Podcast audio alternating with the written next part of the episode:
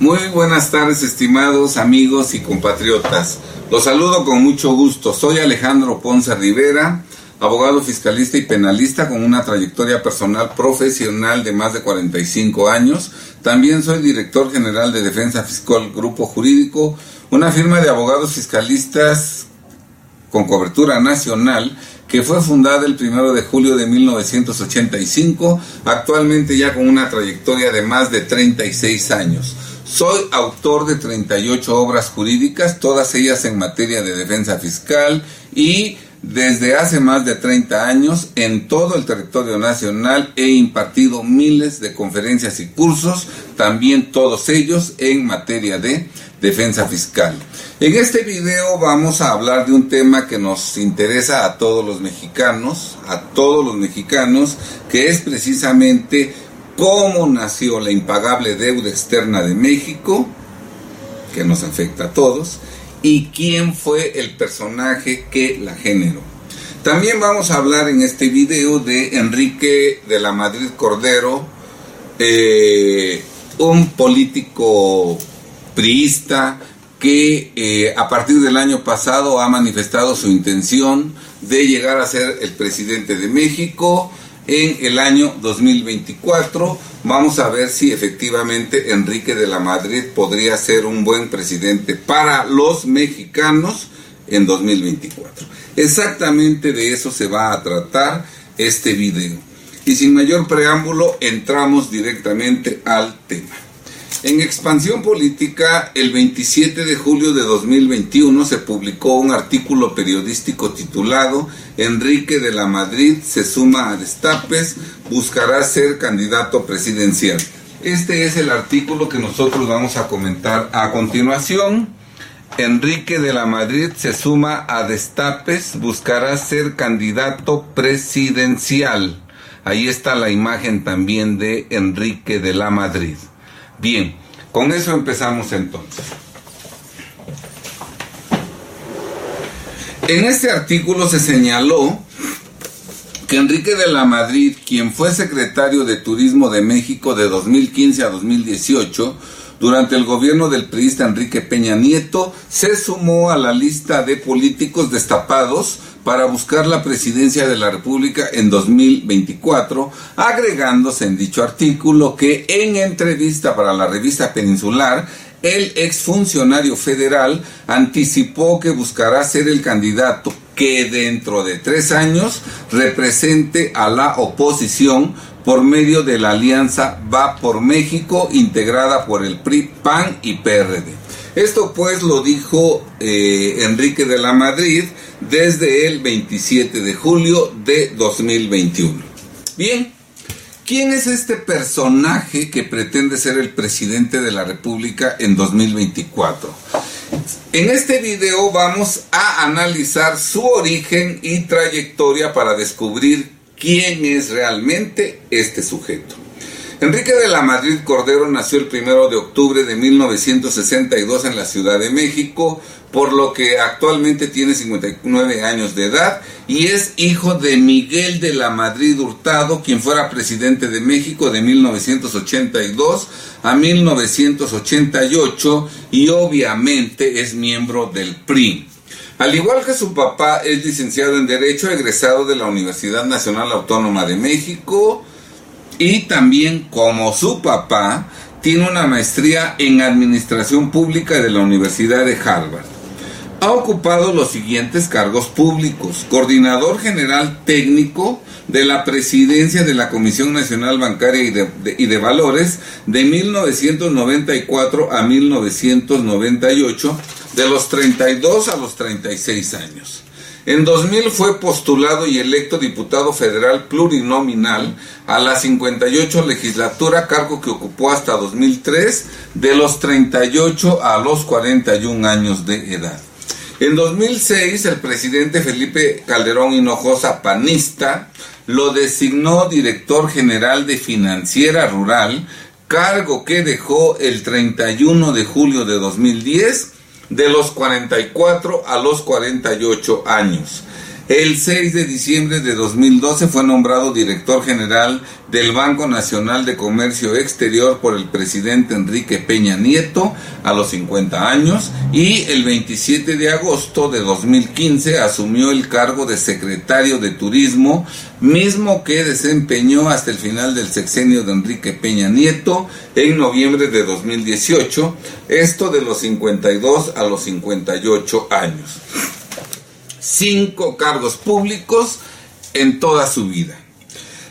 Como vemos, su carrera política ha sido la típica de cualquier funcionario público, ocupando cargos respecto de los cuales no es experto, pues no cuenta con conocimientos en cuestiones bancarias, o financieras ni turísticas, aparte de que ocupó el cargo de diputado federal plurinominal sin haber hecho campaña y sin haber estado su nombre en las boletas electorales, simplemente por dedazo, ya que fue diputado plurinominal. No se destacan en su trayectoria logros, concretos y específicos en sus diversas funciones públicas, que hayan beneficiado al pueblo mexicano en alguna forma. Tampoco se encuentran acciones que haga a favor de su entorno en, en forma altruista, ni se desprende un compromiso profundo para mejorar al país. A partir de enero de 2019 es líder de la iniciativa de ciudades del Tecnológico de Monterrey, un centro de investigación y consultoría, trabajo en el que percibe un sueldo, investigación que además no está destinada a mejorar el nivel de vida de los mexicanos que viven en la pobreza y en la pobreza extrema y que a la fecha no puede presumir de logros o resultados obtenidos en esa investigación. Realmente se trata de un personaje gris, al igual que su papá, cuyo desempeño en los cargos públicos que ha ocupado ha sido irrelevante y no ha reportado beneficios a los mexicanos, por lo que no tiene logros que presumir. Por ello, para saber quién es realmente esta persona, hay que conocer la trayectoria de su papá, misma que Enrique de la Madrid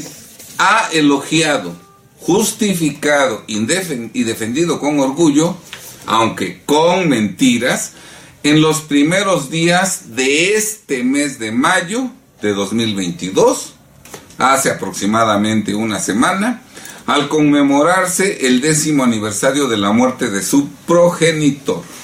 quedando evidenciado que piensa exactamente como él, confirmándose una vez más la veracidad de la frase popular que reza,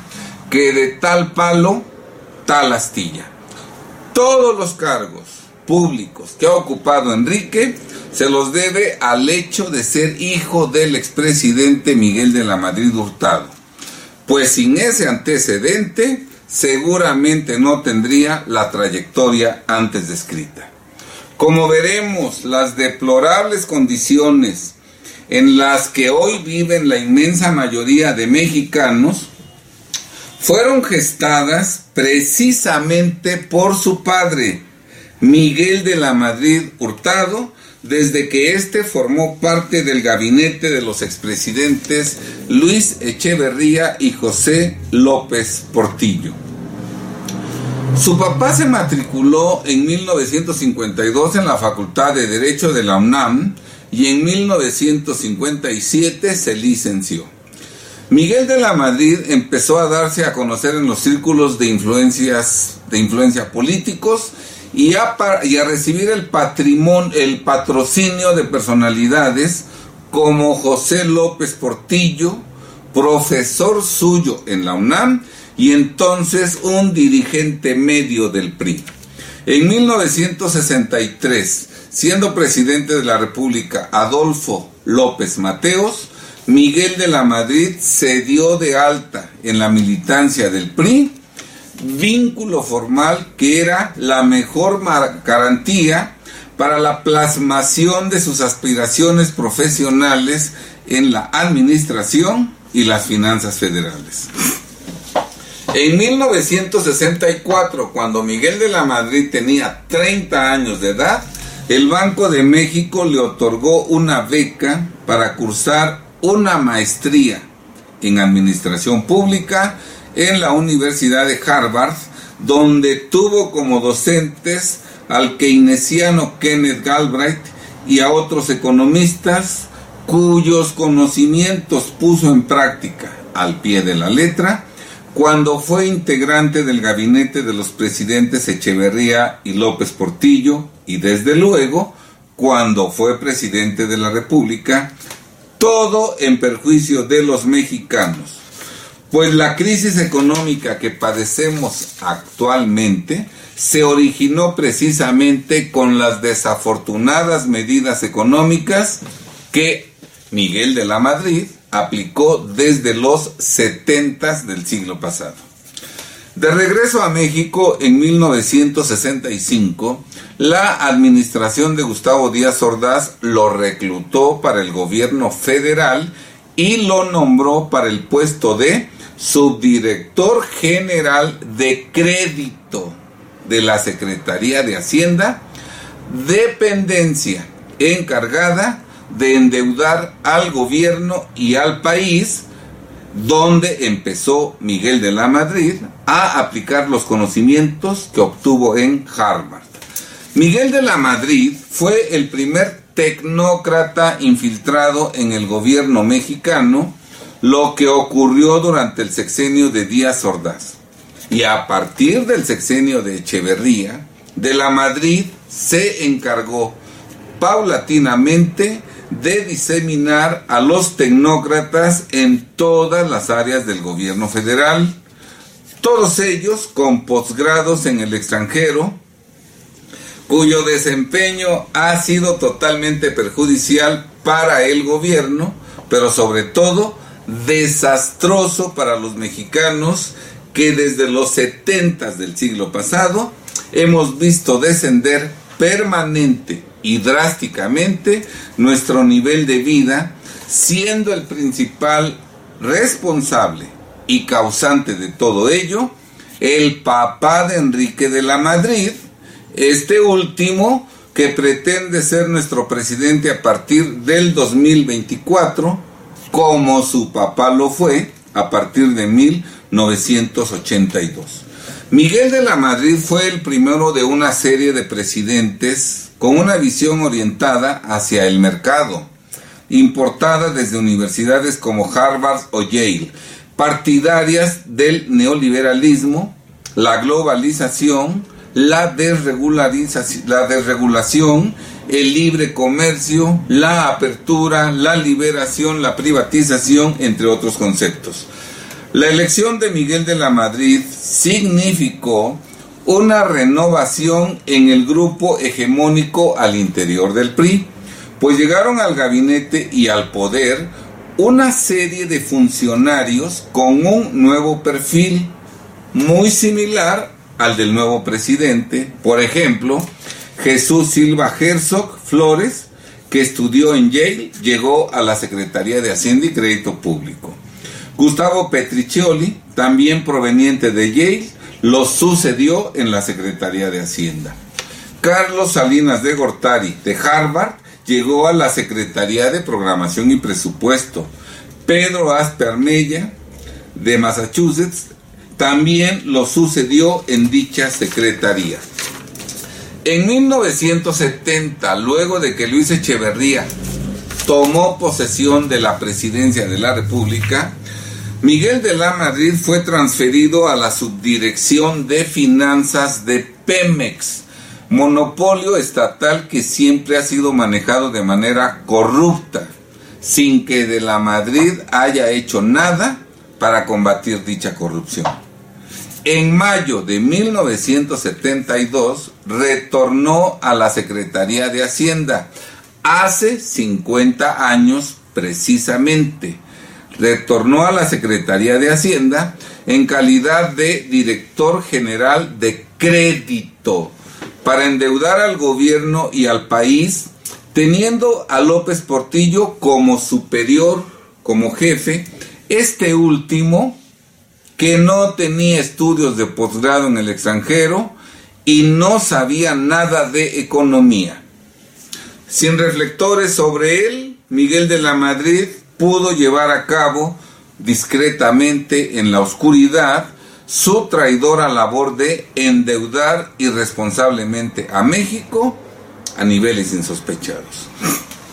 En octubre de 1975, a la salida de López Portillo de la Secretaría de Hacienda, tras haber sido designado candidato presidencial priista, de la Madrid pasó a ocupar la subsecretaría de Hacienda y crédito público para seguir endeudando, sin hacer aspavientos al gobierno y al país, cargo en el que fue ratificado en diciembre de 1976 por López Portillo, quien el 17 de mayo de 1979 lo promocionó como titular de la Secretaría de Programación y Presupuesto, encargada de gastar los ingresos tributarios, pero sobre todo los préstamos recibidos de la banca internacional. En el sexenio de Echeverría, de la Madrid adquirió una deuda de 19 mil millones de dólares que fueron despilfarrados en la compra y estatización de cientos de empresas sin ningún beneficio para los mexicanos ya que no significaban crecimiento industrial o comercial, pues esas empresas compradas y estatizadas existían desde mucho antes. En el sexenio de López Portillo, de la Madrid adquirió una deuda de 41 mil millones de dólares más, ascendiendo ya la deuda a 64 mil millones de dólares que se despilfarraron por todos lados en perjuicio de los mexicanos. En entrevista que el 5 de mayo de 2022, una semana atrás, Telediario Monterrey le realizó, Enrique de la Madrid reconoció que la verdad de las cosas es que a finales de los 70 el modelo económico tronó porque le apostamos al petróleo, al gasto público y a la deuda externa. Eso dijo Enrique de la Madrid hace ocho días siendo que su papá fue quien de mayo de 1972 al 16 de mayo de 1979 endeudó él directamente al gobierno y al país. Y Miguel de la Madrid también fue quien, a partir del 17 de mayo de 1979, fue el encargado de llevar a cabo el irresponsable gasto público en su carácter de secretario de programación y presupuesto, de donde queda claro que a finales de los 70 el modelo económico tronó, como lo dijo Enrique, por el gasto público irresponsable que realizó y por la deuda externa impagable que adquirió su papá. Al llevar a cabo lo aprendido en Harvard en 1964 y 1965 en perjuicio de todos los mexicanos. En la misma entrevista, Enrique de la Madrid reconoció hace ocho días que como consecuencia de las acciones de su papá, la deuda creció 40 veces entre 1970 y 1982. Todo ello por las deudas adquiridas por Miguel de la Madrid, pasando de 2 mil a 80 mil millones de dólares, lo que generó que más, que, una que más de una tercera parte del presupuesto de egresos de la federación fuera destinado al pago del servicio de la deuda en los años subsecuentes ni un peso de lo endeudado por Miguel de la Madrid en los sexenios de Echeverría, de López Portillo y en el suyo, ni un peso ha sido pagado. Toda la deuda externa adquirida por Miguel de la Madrid, más la que se acumuló en los sexenios posteriores,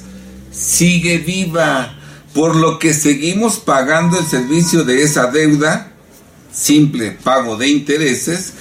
y en 1900 y en 2022 pagaremos casi un billón de pesos por concepto de intereses.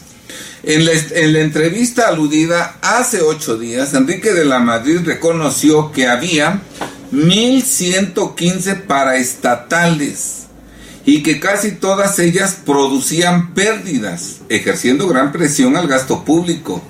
Respecto de lo cual le aclaramos a Enrique que casi toda la deuda externa contratada por su papá se destinó primero a la compra y estatización de esas empresas paraestatales y después a pagar las millonarias pérdidas que generaban gracias a la corrupción con la que se manejaban, siendo que a partir del 17 de mayo de 1979, en su calidad de secretario de programación y presupuesto, su papá fue el encargado de destinar gran parte del gasto público a cubrir esas pérdidas multimillonarias. En la misma entrevista, hace ocho días, Enrique de la Madrid dijo que el problema estalló cuando los precios del petróleo cayeron y las tasas de interés a nivel internacional aumentaron, ya que el país, para efectos prácticos, quebró y como consecuencia de ello, el peso se depreció. Óiganlo bien, de 23 pesos por dólar a en 1980 a 150 pesos por dólar en 1982 y la inflación alcanzó el 100% en 1982. Todo ello, a pesar de los supuestos conocimientos en economía que su papá adquirió en 1964 y 1965 en Harvard, o más bien todo eso ocurrió gracias a la aplicación práctica de dichos conocimientos,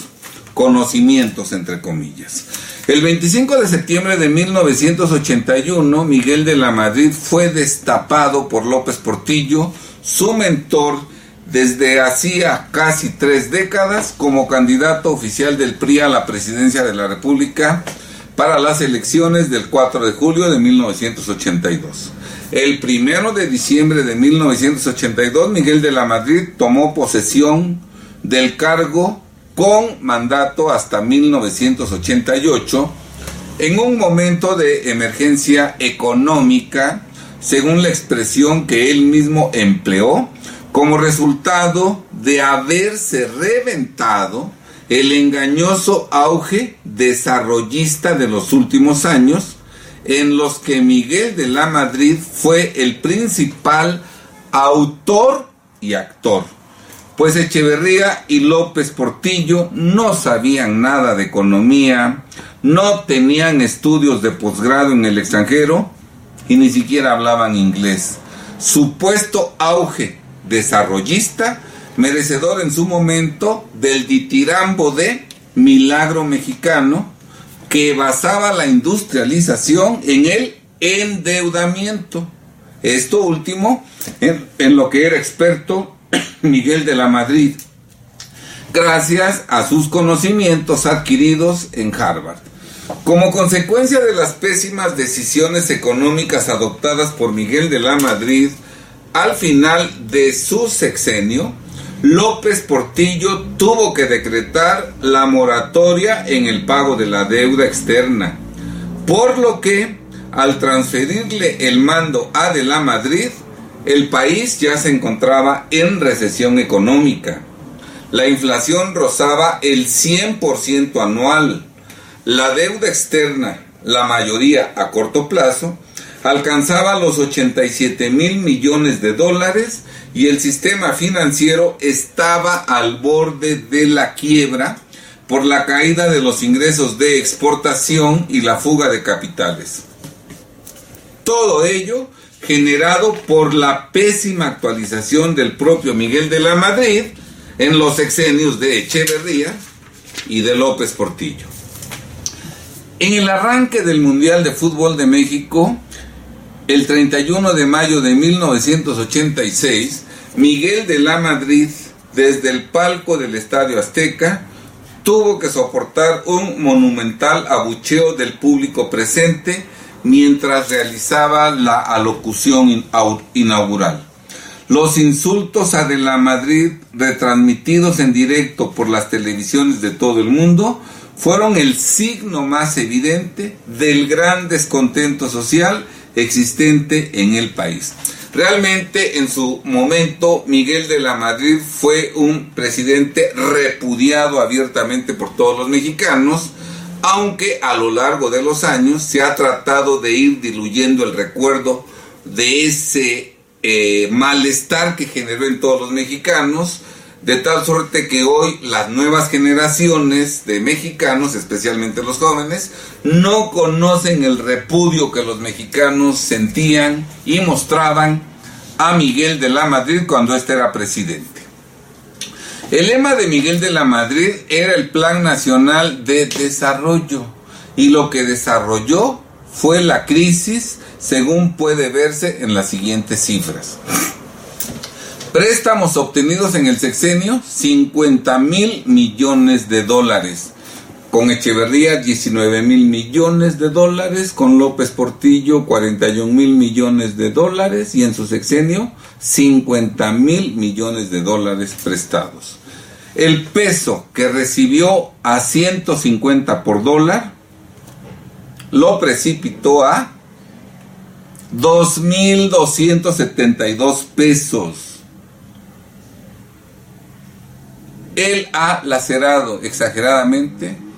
la economía de todos los mexicanos, incluido tu economía personal y familiar.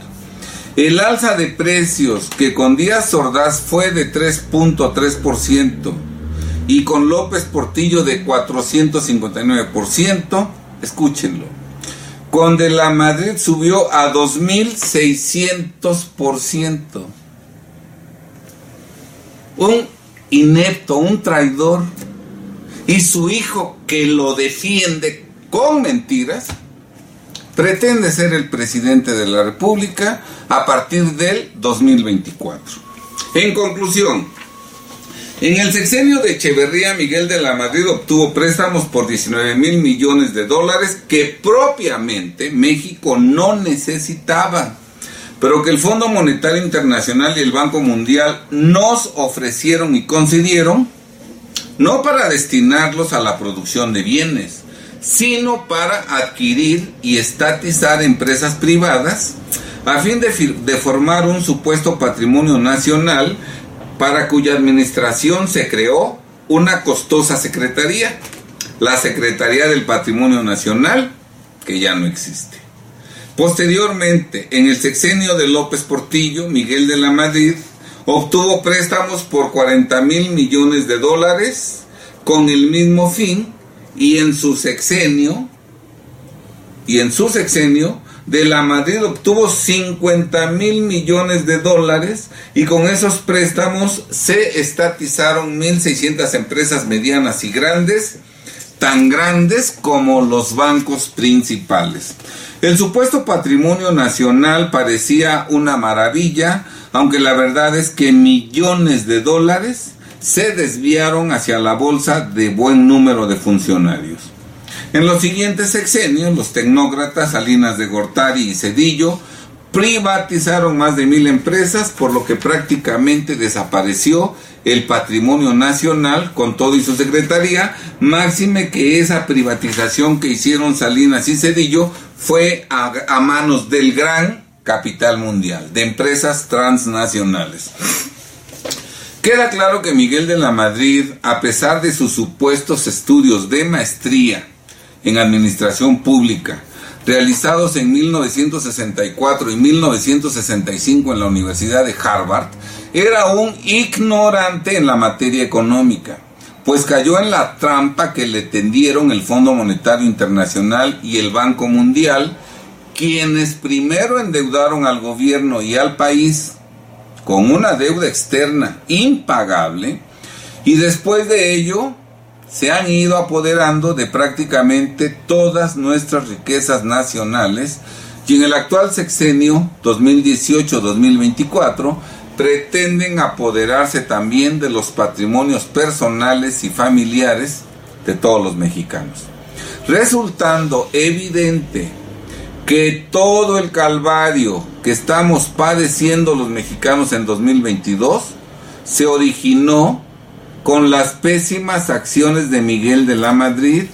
llevadas a cabo a partir de mayo de 1972, mes en que retornó a la Secretaría de Hacienda en calidad de director general de crédito para endeudar al, al gobierno y al país. Pues, escúchenlo bien, si en esos tres sexenios Miguel de la Madrid no nos hubiera endeudado en las impagables cifras antes mencionadas, hoy nuestra vida sería totalmente diferente. Desde 1972, 1900, hasta ahorita, hasta el 2022, 50 años, y a futuro indefinidamente, gracias a Miguel de la Madrid, como consecuencia de la deuda externa impagable que adquirió, hemos padecido desde hace 50 años y seguiremos padeciendo indefinidamente una elevadísima inflación, la devaluación de la moneda frente al dólar. Antes de que de la Madrid nos endeudara, el dólar estaba a 12.50 centavos. Hoy el dólar, si no le hubieran quitado los tres ceros al peso mexicano, el dólar estaría a 23 a 23 mil pesos el a 23 mil pesos el dólar, el peso, el dólar, 23 mil pesos por un dólar, por un dólar cuando eran 12.50. Desde luego ha disminuido el poder adquisitivo de todos los mexicanos. La, la, moneda mexicana se ha ido devaluando frente al dólar en forma verdaderamente estrepistosa hay un incremento considerable del desempleo en forma permanente. Han cerrado empresas, bajos sueldos y gran parte del presupuesto eh, se destina al pago del servicio de la deuda externa, el pago de intereses, en lugar de destinarse al gasto público y al gasto social en beneficio de los mexicanos. Lo anterior fue reconocido por Enrique de la Madrid al expresar en un artículo publicado el 7 de mayo de 2022, hoy estamos a 12 de mayo, hace cinco días, un artículo en la página de internet de El Universal en el que señaló que la administración de su papá dio un cambio de rumbo al país y sentó los cimientos del México moderno. México moderno sobre el cual gracias a todo lo que hizo su papá, pesa una deuda externa impagable que no teníamos al concluir el sexenio de Gustavo Díaz Ordaz. En este mismo artículo publicado el 12, el 7 de mayo de 2022 en la página de internet del Universal, Enrique de la Madrid expresó que fue en ese ambiente de crisis económica, devaluación abrupta de la moneda, suspensión temporal de pagos del servicio de la deuda, aumento generalizado de precios y encono entre el sector privado y el sector público, como empezó la gestión de Miguel de la Madrid. Respecto de, respecto de lo cual nosotros le aclaramos a Enrique que todos esos problemas generados durante los sexenios de Echeverría y López Portillo fueron provocados directamente por Miguel de la Madrid, quien era el supuesto experto y quien fue el funcionario público encargado de endeudar directamente al gobierno y a los mexicanos, pues Echeverría y López Portillo ni siquiera hablaban inglés y no tenían nociones de las cuestiones económicas, quedando claro que Miguel de la Madrid inició su gestión enfrentando las consecuencias que él mismo generó durante los dos sexenios anteriores. En el mismo artículo publicado hace cinco días, Enrique de la Madrid señaló que al inicio del sexenio de su papá se inició un drástico proceso de racionalización del tamaño del gobierno y del saneamiento de las finanzas públicas, porque ese nivel de gasto era insostenible e improductivo y además era la principal causa de la inflación galopante, que es el impuesto más injusto para los mexicanos. Respecto de lo cual nosotros le aclaramos a Enrique que desde el 17 de mayo de 1979 su papá fue el responsable de ese gasto insostenible e improductivo al ser titular de la Secretaría de Programación y Presupuesto, por lo que fue su papá el principal causante de la inflación galopante que padecían los mexicanos, que efectivamente, como lo reconoce Enrique, es el impuesto más injusto. También expresó Enrique de la Madrid en el artículo publicado hace cinco días que al inicio del sexenio de su papá también se iniciaron las negociaciones de la deuda externa, ya que, en sus términos, era simplemente impagable y al mismo tiempo había que obtener nuevo financiamiento para que, para que la economía caminara. Deuda externa, decimos nosotros a Enrique, que fue adquirida directamente por su papá en los dos sexenios anteriores, y deuda externa que efectivamente es impagable, como lo reconoce Enrique, la cual ha afectado desde entonces a todos los mexicanos y nos seguirá afectando indefinidamente al ser impagable. Aclarando que los nuevos financiamientos que obtuvo su papá durante su sexenio fueron pagar la deuda externa que se había dejado de pagar con la suspensión temporal de pagos del servicio de la deuda, por lo que esos 50 millones pasaron directamente a los acreedores sin haber siquiera ingresado a la hacienda pública. Regresando a la entrevista que el 5 de mayo de, mil, de 2022, hace ocho días, Telediario Monterrey le realizó, en ella Enrique de la Madrid expresó, refiriéndose al inicio del sexenio de su papá, que primero hay que tener más claro cómo fue que su papá entró a la presidencia de la República y qué problemas heredó respecto de lo cual le aclaramos a Enrique que los problemas que la administración de su papá heredó de los dos sexenios anteriores fueron generados por Miguel de la Madrid al endeudar irresponsablemente al país desde la Dirección General de Crédito y desde la Subsecretaría de Hacienda y Crédito Público y al llevar a cabo un gasto público insostenible desde la Secretaría de Programación y Presupuesto, siendo inexacto que Miguel de la Madrid haya sido víctima de las dos administraciones anteriores, como falsamente lo expresa Enrique de la Madrid, este último, Enrique de la Madrid, que en 2022 manifiesta abiertamente que quiere ser el próximo presidente de la República en el periodo 2024-2030.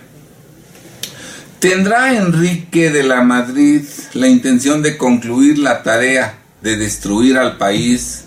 y a los mexicanos, iniciada por su papá en mayo de 1972, cuando retornó a la Secretaría de Hacienda en calidad de director general de crédito para endeudar al gobierno y al país? Durante los sexenios de Luis Echeverría, de José López Portillo y en el suyo, Miguel de la Madrid prestó invaluables servicios al gran capital mundial, al endeudar irresponsablemente a nuestro país con una deuda externa impagable, iniciando el declive, de nuestra economía nacional presupuesto indispensable para apoderarse de todas nuestras riquezas nacionales. A partir de 2024, el gran capital mundial pretenderá utilizar a Enrique de la Madrid para que concluya la tarea iniciada por su papá y le entregue ahora también al gran capital mundial los patrimonios personales y familiares de todos los mexicanos. En breve lapso López Obrador ha perdido toda la popularidad de que gozaba al inicio de su gobierno. Es cierto que a los mexicanos se nos engaña para ocultar esa realidad, pero el gran capital mundial lo sabe perfectamente y está consciente de que ese imprevisto puede impedirle que con celeridad alcance su objetivo de apoderarse de las riquezas personales y familiares de todos los mexicanos. El gran capital mundial que no deja cabos sueltos, que es firme en sus objetivos, que se adelanta a los hechos y que trabaja con planes a corto, mediano y largo plazo, obviamente no quiere correr el riesgo de que por la impericia de López Obrador, cuyas facultades van menguando con la edad, sus planes se frustren, frustren, motivo por el cual desde 2021, cuando Enrique de la Madrid se autodestapó como probable candidato a la presidencia de la República para 2024, el gran capital mundial lo estará preparando como plan B para que en caso necesario de la Madrid sea el sucesor de López Obrador y de la Madrid pueda continuar con eficacia con el propósito de desmantelar los patrimonios personales y familiares de todos los mexicanos. Con los antecedentes de Enrique de la Madrid, pero sobre todo con los antecedentes de su papá, puede ser realidad la posibilidad antes descrita. El gran capital mundial trabajó durante 18 años para construir la imagen de López Obrador,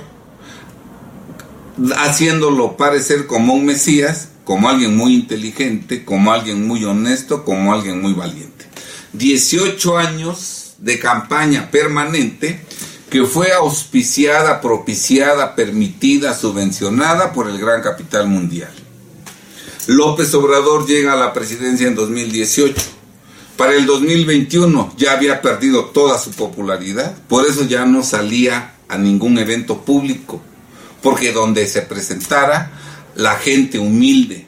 todo mundo lo repudiaba, si está claro. Entonces de pronto ese ídolo de paja se viene abajo y el capital mundial se da cuenta de que 18 años de trabajo se fueron a la basura por la ineptitud de López Obrador, que no tuvo la capacidad para mantener su popularidad por lo menos cinco años. No, desde el primer año empezó a decaer tremendamente su popularidad. Por eso en 2021, ya con un López Obrador que los decepcionó abiertamente, ¿verdad? Y además que cada día va cometiendo más errores, pues como consecuencia de su edad avanzada, ¿verdad? Desde el 2021 el gran capital mundial estará pensando en algún, en algún plan B, en algún plan B. Yo creo que sí. Por eso Enrique de la Madrid se autodestapó el, en julio del 2021. Este hombre gris, este hombre que no ha hecho nada en la vida más que ocupar los cargos públicos que le regalan por ser el hijo de Miguel de la Madrid, que no ha tenido ningún éxito profesional, que no ha logrado nada para los mexicanos, este pobre hombre oscuro, ¿verdad? Ahora en julio se autodestapa como presidente de la República, como candidato a la presidencia de la República. Tuvo que haber tuvieron que haberle dado luces, tuvieron que haberle dado línea para que él se autodestapara siendo un don nadie. ¿Sí está claro? Y seguramente de ahora en adelante vamos a ver cómo efectivamente vamos por México, sí por México, PRI, PAN, PRD y todos aquellos que promovieron el quédate en casa en la revocación de mandato, que provocaron que los mexicanos no acudieran el 10 de abril a, a, votar en la revocación de mandato en contra de López, todos ellos verán cómo poco a poco se van a ir aglutinando al lado de Enrique de la Madrid, que es el plan B del gran capital mundial. Si ven ellos que con López Obrador va a ser imposible terminar pronto su tarea de apoderarse de todas nuestras riquezas, van a nombrar a Enrique de la Madrid como presidente de la República. Claro, si ven que López Obrador y su grupo, su grupo pueden hacer con eficacia la tarea encomendada, probablemente dejen a Morena en el poder, pero si los decepcionan totalmente y ven que no son capaces de continuar con la tarea encomendada, el gran capital mundial seguramente optará por Enrique de la Madrid y entonces veremos a Loret de Mola, a Broso, a Ángel Verdugo, a Alasraqui, a Ricardo Rocha, a Joaquín López Dóriga, a todos esos que dijeron que no votáramos el 10 de abril, a Ugalde, a todos, alabando a este sujeto que no ha hecho nada en la vida. Si él no fuera hijo de Miguel de la Madrid, sería un pobre desempleado o un hombre totalmente gris viviendo en la pobreza, porque no tiene actitudes, no tiene cualidades. Los puestos que le han regalado son por ser hijo de Miguel de la Madrid, que efectivamente prestó grandes servicios al gran capital mundial. Por eso hasta escribió un libro que no requiere de ningún conocimiento intelectual, como lo vamos a analizar a continuación. Al presentar en 2015 su libro México, la generación del desarrollo, Enrique de la Madrid sostuvo que la premisa principal de dicha obra es la de que México tiene todo para dejar de ser un país emergente en las próximas dos décadas y convertirse en un país desarrollado. Noticias Matutino, página IPN, Javier Solórzano, reportero Marco Antonio Reyes. O sea que México tiene todo para dejar de ser un país emergente en las próximas dos décadas y convertirse en un país desarrollado. Yo le preguntaría a Enrique, con la deuda externa impagable que generó y nos heredó tu papá, que nunca vamos a pagar, con eso podemos ser un país desarrollado en las próximas dos décadas. Asimismo, en una charla sostenida en la comunidad estudiantil de la Universidad Autónoma de Guadalajara, con alumnos de las carreras económico-administrativas, a propósito de la presentación de su libro México en la generación del desarrollo, nunca tan cerca como hoy. Enrique de la Madrid indicó que México tiene varias posibilidades para detonar su desarrollo, entre ellas dijo, con énfasis, una posición geográfica envidiable. El informador 26 de febrero de 2015. Lo cierto es que la envidiable posición geográfica de México era la misma, porque no ha cambiado, en los exenios de Echeverría, López Portillo y Miguel de la Madrid. Y sin embargo, esa posición geográfica envidiable no evitó que su papá generara una deuda externa impagable que nos ha empobrecido a todos los mexicanos comunes y corrientes y que necesariamente seguirá, seguirá empobreciendo cada vez más a las próximas generaciones de mexicanos. ¿O acaso, acaso, pregunta Enrique, ¿crees que tú puedes pagar la impagable deuda externa que tu papá generó y nos heredó? En la misma charla antes mencionada, ya encarrerado y para supuestamente evidenciar las posibilidades de México en materia de desarrollo, Enrique de la Madrid comparó a México con situaciones adversas que viven países como Grecia, donde manifestó tienen una deuda de 200%. En México sí la entre 40%. Pues dirás, mis Enrique, pero lo cierto es que desde hace muchos años la deuda externa de México es impagable. Desde que tu papá entró a la presidencia de la República en 1982, tú reconoces ya que la deuda externa era impagable. ¿verdad? Y es tan impagable que no hemos hecho ningún abono al capital. Lo único que hemos podido pagar todos estos 50 años ha sido el servicio de la deuda, es decir, los intereses. Entonces, no nos vengas con comparaciones absurdas, mentirosas, que pretenden únicamente engañar a los mexicanos. Como todos los embaucadores, Enrique de la Madrid puntualizó en la charla que se analiza que México tiene condiciones para ser un país desarrollado en los próximos 25 años. No, pues México va a ser una potencia, pero la potencia mundial más importante en 300 años. ¿Sí? ¿Acaso es vidente o clarividente? Este señalamiento lo expresó Enrique en febrero de 2015, cuando tenía 52 años de edad. Si a la edad que tenía en 2015 le sumamos los 25 años que tendrán que transcurrir para que se cumpla su profecía, ello ocurrirá en 2040, cuando Enrique tenga 77 77 años de edad, si es que para entonces sigue con vida. Y si en 2040 no ocurriera lo que pronosticó Enrique de la Madrid desde, desde 2015 y continuara vivo, nadie le reclamaría. Pues nadie recordaría, recordaría las tonterías que dijo en febrero de 2015 ante un grupo de jóvenes universitarios. No cabe duda que Enrique sabe perfectamente que prometer no empobrece. Queda claro que el único mérito de Enrique de la Madrid Cordero es ser hijo de Miguel de la Madrid Hurtado. Aunque conociendo la verdadera historia de su papá, dicho supuesto mérito pudiera considerarse su peor pecado. Desde el siglo pasado, a principios del siglo, a principios del siglo pasado, no recuerdo en este momento el que expresó esta frase, ni recuerdo las palabras precisas, pero es muy conocida esta frase en todos lados. Ojalá si alguno la tuviera me la pudiera enviar a mi correo electrónico, en donde una persona decía que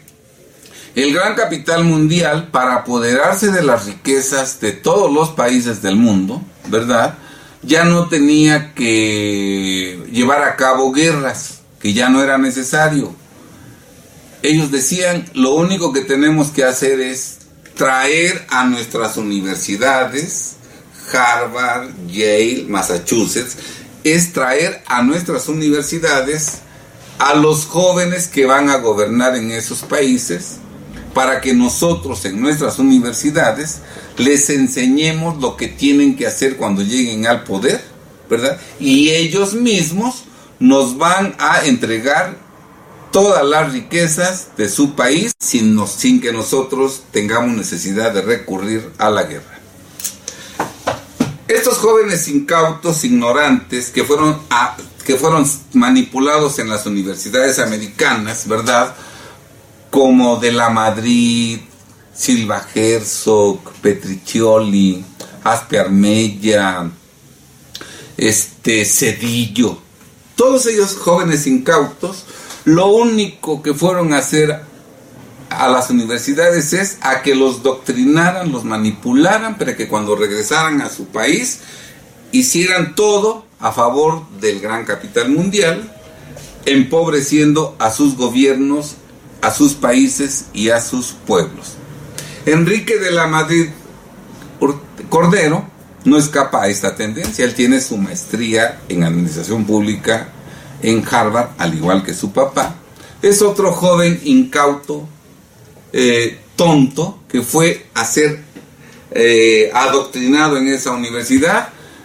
Y bueno, ahora el gran capital mundial, si ve que con López no podrá conseguir lo que quiera la verdad posible, tiene esta carta B que es Enrique de la Madrid Hurtado y pues hay el riesgo de que este sujeto sea también presidente de la República y puedo apostar que en poco tiempo PRI, PAN, PRD, sí por México y todos los que se opusieron a la revocación de mandato estarán siguiendo instrucciones de su patrón, el gran capital mundial, apoyando a Enrique de la Madrid. Bien, estimados amigos, el que tenga ojos que vea, el que tenga oídos que escuche y el que tenga entendimiento que analice. Espero que reflexionen sobre esta información que hoy hemos compartido con ustedes. Sean muy felices, estimados compatriotas, que Dios nos ayude, que nos ilumine el entendimiento para que como pueblo nos salvemos en beneficio de las próximas generaciones de mexicanos. Muy buenas tardes.